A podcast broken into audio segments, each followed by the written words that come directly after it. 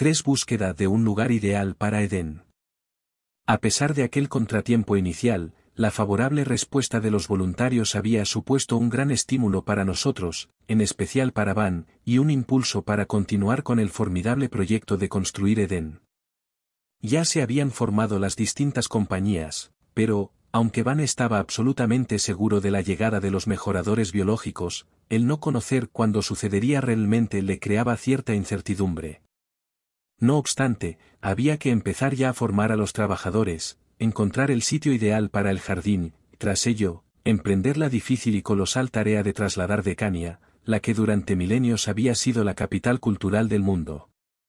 El traslado era obligado, Edén se convertiría en la nueva capital, y los mejoradores biológicos, en los nuevos gobernantes del planeta. Alguna vez me había expresado el desasosiego que sentía, querido amigo Amadón, quizás debería haber esperado algo más antes de tomar estas importantes decisiones, ¿estaré siendo imprudente? No lo creo, le había contestado con total sinceridad. ¿Hasta cuándo íbamos a esperar? Por las circunstancias planetarias de aislamiento, difícilmente podríamos saber con total seguridad la fecha exacta de la llegada de los hijos planetarios. Tabamantia tampoco lo dijo. Gracias siempre por tu incondicional apoyo, Amadón, me había respondido. Mucho antes de haber tomado la decisión de solicitar voluntarios para su proyecto, Banya había manifestado abiertamente su convencimiento de la pronta llegada de los hijos materiales, pero sus ideas no habían tenido una buena acogida. Por ello, y por lo que conllevaría su determinación del traslado de sede, había reunido a los diez consejos de la Junta de Administración Planetaria, del que era presidente, y a los representantes de los distintos oficios para presentarles oficialmente sus propuestas. Como esperaba, no todos se habían mostrado receptivos. Las mayores reticencias habían venido de los poderosos herreros. Si bien, tras la exposición de distintos argumentos y la seguridad de la innegable venida de Adán y Eva, su plan se había aprobado. Era un líder por el que todos sentían un enorme respeto y admiración. Van, al igual que lo había sido en Dalamatia, era aquí el jefe del Tribunal Supremo de Coordinación Tribal y Cooperación Racias, en Anova, su planeta nativo, también había sido un notable jurista, y era reconocido por juzgar con misericordia y equidad. Los seres celestiales y yo mismo le apoyábamos sin fisuras. Pero mis pensamientos se vieron interrumpidos de repente por su voz, siempre amable. Llegamos. Mira cómo la gente ha salido a recibir a los trabajadores voluntarios. Efectivamente, allí estaban. Los decanenses eran personas muy acogedoras. La oscuridad se nos había venido encima de repente, casi no se divisaban ya las montañas, y muchos de ellos habían salido de sus casas con antorchas para darles la bienvenida. Aquello, sin duda, era motivo de satisfacción para él, en cierto modo, significaba una manifestación espontánea de confianza.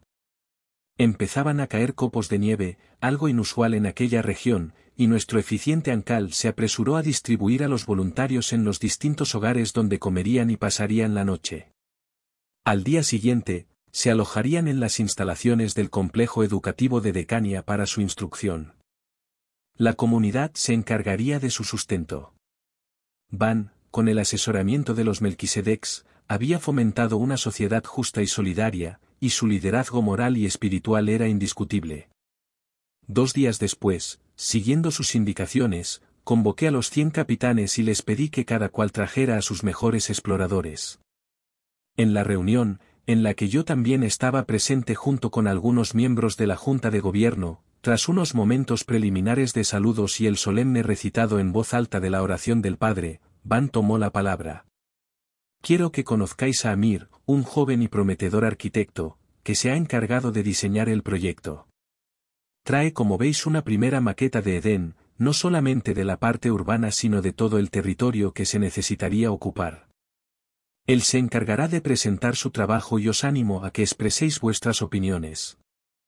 Esto no es más que una idea inicial basada en las orientaciones de Van y dependerá del lugar que encontremos, dijo Amir, colocando la maqueta en un lugar visible para poder ir señalando dónde irían sus diferentes partes.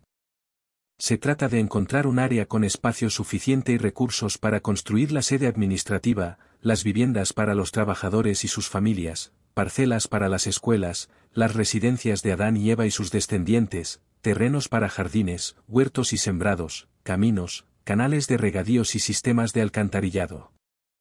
Hemos proyectado asignar hogares y suelo suficiente para albergar a un millón de personas. En el centro, hecho de piedra como el que tenemos aquí en el poblado, estará el templo del Padre. Se buscarán terrenos para la ganadería en los aledaños del jardín, añadió Van. Los hijos materiales son vegetarianos y jamás se sacrificará a ningún animal dentro de los límites de Edén. Construiremos también una muralla rodeando la ciudad para prevenir las agresiones externas. Una vez finalizada, podremos proceder sin obstáculos a la verdadera labor de embellecimiento paisajístico y a la edificación de las viviendas, continuó Amir. Sí, intervino de nuevo Van. Buscamos un lugar que sea fácil de proteger de ataques, pero que, a su vez, esté bien comunicado y ubicado para poder entablar relaciones de amistad e intercambios comerciales. Es crucial para los hijos materiales aumentar su área de influencia.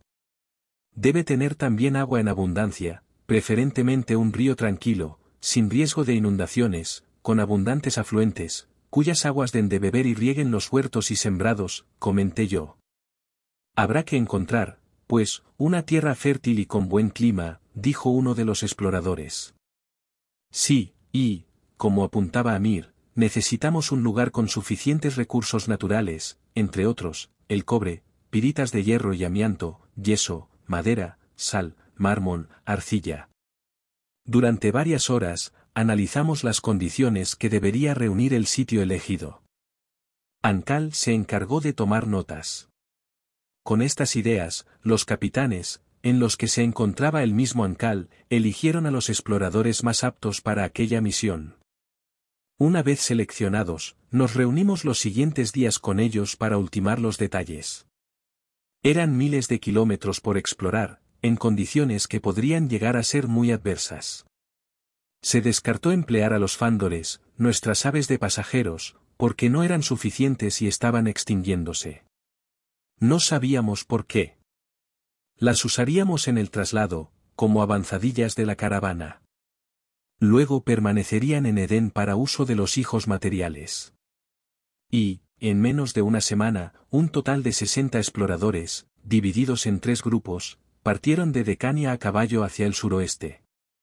Éramos conscientes del tiempo que podía tomar la búsqueda, por lo que habíamos decidido de antemano formar, entre tanto, a los voluntarios en las distintas artes de la construcción, labranza y jardinería. El arquitecto mismo y sus ayudantes se encargarían de instruirles para llevar a cabo con éxito tal ilusionante empresa mantuvimos nuevas reuniones con la Junta de Gobierno y las distintas asociaciones, además de distintas asambleas multitudinarias, para informar lo más exhaustivamente posible a los habitantes de Decania, que sumaban más de 50.000, del traslado de la sede.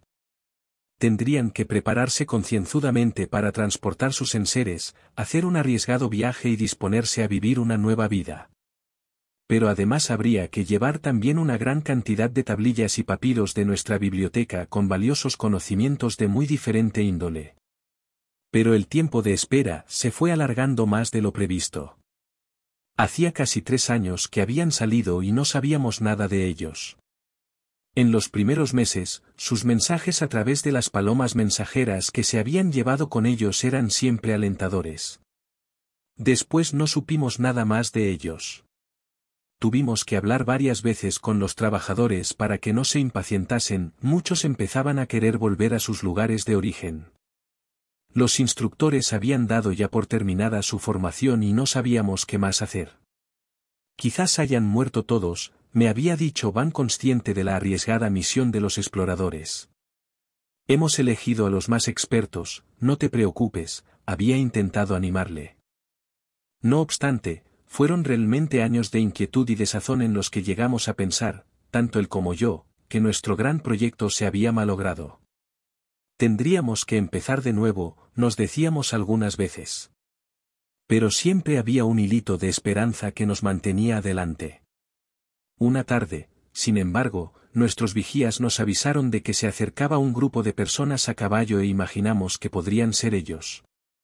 Envié a algunos de mis hombres en su búsqueda y efectivamente eran ellos. Abrimos las puertas de las murallas. Muchos salieron a saludarles con alegría cuando se enteraron. Los recibimos en la plaza anexa al templo. Llegaron extenuados, contando todo lo que les había ocurrido hasta encontrar un territorio que creían adecuado, una isla en el Golfo Pérsico, cerca del continente, a la que habían llegado a nado cuando la marea estaba baja. Pero una gran manada de enormes lobos, abundantes en aquella zona, había irrumpido en el campamento una fatídica noche, a pesar de la vigilancia, y había hecho estragos en ellos. Algunos habían muerto, otros habían quedado malheridos.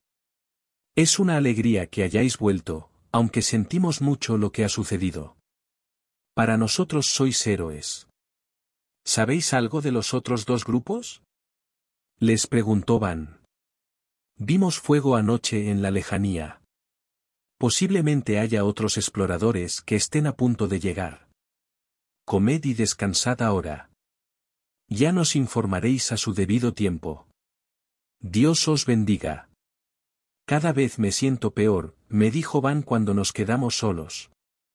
Quizás se podría haber evitado alguna muerte. No supe qué responderle. Él sabía tan bien como yo la eterna lucha del hombre primitivo contra las fuerzas naturales pocos morían de muerte natural.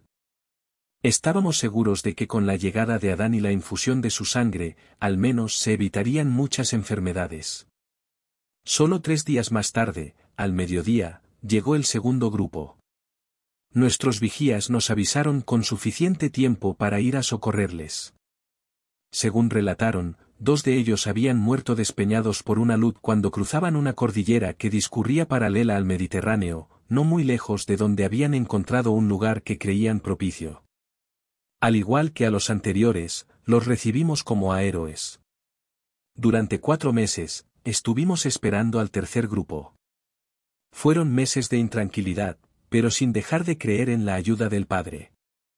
Van tenía forma de averiguar lo que estaba sucediendo a través de los seres intermedios, pero no era partidario de usar las fuerzas celestiales, cuya misión era otra, a no ser que fuese estrictamente necesario.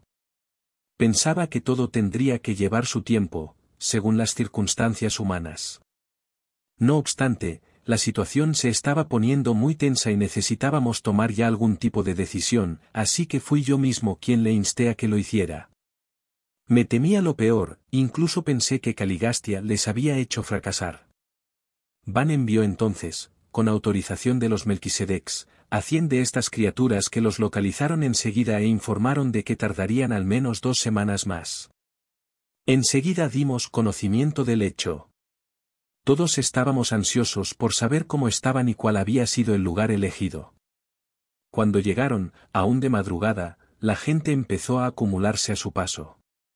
De los veinte, solo doce habían vuelto, el resto había perecido a manos de una tribu salvaje. Como a los demás, se les hizo una primera e improvisada recepción en la plaza anexa al templo. Van tomó la palabra unos minutos para agradecerles su encomiable esfuerzo y para rendir homenaje a los que no habían podido volver. Después, se les dejó descansar y recuperarse durante todo ese día. A la mañana siguiente, presentaron su informe a la Junta de Administración, a los distintos representantes de los oficios y a los capitanes. Tenían muchas cosas que contar de su viaje, que nos ayudarían para el éxodo masivo que nos esperaba. Con este informe, ya eran tres los que se habían recibido con los detalles de posibles emplazamientos para el jardín, el primero era una isla en el Golfo Pérsico, el segundo, un emplazamiento fluvial en Mesopotamia, entre el Eufrates y el Tigris, y, el tercero, una península larga y estrecha, casi una isla, que sobresalía en dirección oeste desde las orillas orientales del mar Mediterráneo. En una nueva reunión, se debatieron los pros y los contras de las tres localizaciones, particularmente me opuse a la isla del Golfo Pérsico por su cercanía con la sede de Caligastia, y, por votación entre los presentes, se optó casi unánimemente por la tercera opción. Se decidió entonces, que aunque algo precipitado, en dos semanas, ya casi a finales de primavera, partiríamos, a pesar de las lluvias torrenciales que se abatían violentamente sobre aquellas tierras en esa época. No podíamos esperar un año más y evitaríamos, por otro lado, el gélido frío de las montañas. Y, aunque los avezados exploradores que habían sobrevivido nos guiarían, la distancia era muy considerable y nos tendríamos que enfrentar a enormes obstáculos. La larga caravana encontraría ríos caudalosos, terrenos escarpados, bosques casi infranqueables, escasez de víveres y agua, y los peligros más temidos que habían acabado con algunos de los exploradores, la agresión de animales salvajes y de las tribus hostiles que abundaban por todo el territorio. Van y yo temíamos también, y muy especialmente, al infausto príncipe y a sus siniestros seguidores. No sabíamos cómo actuarían, eran siempre imprevisibles.